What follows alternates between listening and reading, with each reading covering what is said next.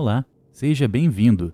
Eu sou Felipe Cunha e esse é mais um conto Grito de Horror. O Amigão. Muitos adultos esquecem como a vida de uma criança pode ser difícil. Crianças, de maneira geral, são cruéis em algumas situações. Em qualquer escola do mundo sempre haverão aquelas que sofrem bullying, são ignoradas, abusadas física e emocionalmente. Infelizmente, ou felizmente, eu nunca fui do grupinho dos populares que praticavam o bullying com as outras crianças. Isso significa, é claro, que eu era um dos pobres coitados da turma. Lembro-me bem de, por volta dos sete anos, chorar constantemente por ser sempre ignorado por todos. Era como se eu fosse um fantasma, me arrastando pelos cantos da escola.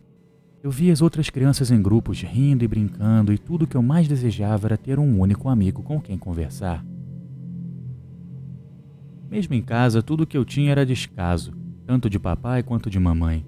A cada dia que passava, tudo ficava cada vez mais insuportável e eu já não tinha mais vontade de fazer nada, me isolando ainda mais das pessoas, cada vez mais deprimido. De repente, tudo mudou quando apareceu um novo garoto na escola. Seu nome era Jack e tinha a mesma idade que eu.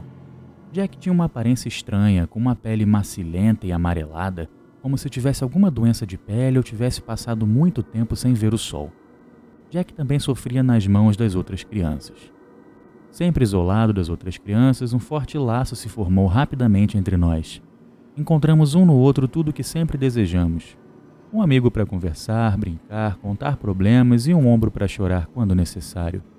Fazemos praticamente tudo juntos o tempo todo, não sendo incomum ficarmos até tarde da noite conversando na casa dele ou na minha. Jack gostava das mesmas coisas que eu e não existia nada mais fácil do que se divertir com ele. Durante três meses eu tive a vida mais maravilhosa de todas. Há muito havia me esquecido de como era sorrir e me sentir assim. Já estava começando a achar que aquilo duraria para sempre, mas Jack começou a demonstrar um lado que eu não conhecia. E não gostei nem um pouco de conhecer. Jack adorava histórias de fantasmas e sabia tudo o que se há para saber sobre espíritos, vida após a morte e coisas do tipo. Esse assunto sempre me apavorou e a forma como Jack insistia em falar piorava tudo, como se estivesse me preparando para algo. Começou a falar sobre casos em que pessoas possuíam o dom de ver espíritos e muitas vezes não percebiam quando estavam com um, pensando se tratar de alguém normal. Confesso que eu surtei. Surtei pelo assunto me apavorar e principalmente porque fazia todo sentido. Era bom demais para ser verdade. A forma como todos o evitavam, o fato de poder ficar até tarde em sua casa sem que seus pais reclamassem. Eu passei os últimos três meses na companhia de um fantasma. Meu melhor e único amigo era um espírito e eu não sabia o que fazer. Apenas de pensar em estar próximo a ele me causava arrepios, mas, por outro lado, por outro lado eu já não imaginava minha vida sem Jack. As horas que passávamos juntos se tornaram essenciais para mim e chegou o momento crítico em que eu precisei decidir o que fazer cheguei à conclusão de que preferia estar com o fantasma voltar a ser invisível para as outras pessoas. Naquela noite, fui à casa de Jack e deixei que ele falasse tudo o que tinha para falar. Depois de algum tempo, ele finalmente fez a confissão e foi muito pior do que eu imaginava. Jack me contou que desde sempre desenvolveu a capacidade de ver e conversar com espíritos e dedicava sua vida a ajudar o maior número deles a seguir em frente. Saí de casa correndo em meias lágrimas, me escondendo na primeira viela que encontrei. Minha vida estava acabada definitivamente. Jack me contou que, muitas vezes, espíritos se esqueciam que tinham morrido. Às vezes não percebiam que estavam mortos. De repente, tudo que eu sofria fez sentido. Meu isolamento, a sensação de ser invisível, ser constantemente ignorado por meus pais e as outras crianças.